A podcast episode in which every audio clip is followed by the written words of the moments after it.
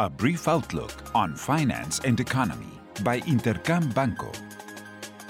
A look back. Last week, markets focused on Federal Reserve and Central Bank of Mexico meeting minutes. Regarding the Fed, members of the Federal Open Market Committee pointed out the need to maintain a restrictive monetary stance for some time in order to reach its 2% inflationary target. They even expressed willingness to take action if progress towards disinflation proved insufficient. Meanwhile, in Mexico, there were disagreements within the central bank. However, it indicated a greater willingness to start carrying out cuts in 2024. The market has already priced in the first cut to occur in the first quarter of next year. However, given the current situation and risks, we believe that the decreasing rate cycle will start at a later date. Additionally, leading economic activity data was released in the United States and in the Eurozone.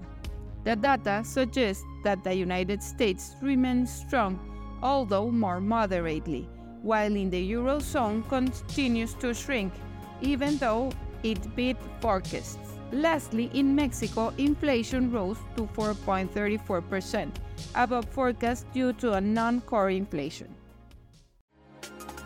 What's ahead?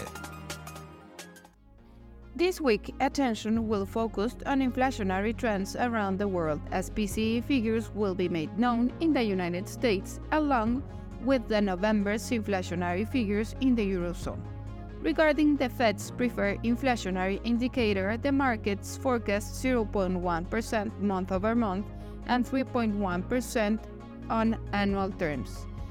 Concerning the European bloc's consumer price index, the consensus forecast a 2.7% year over year figure. Additionally, in Mexico, the central bank will release its quarterly report for the July September period. As for economic activity, November's manufacturing ISM reading will be released for the United States economy. Similarly, in Mexico and in China, leading PMI indicators for the same month will be made known.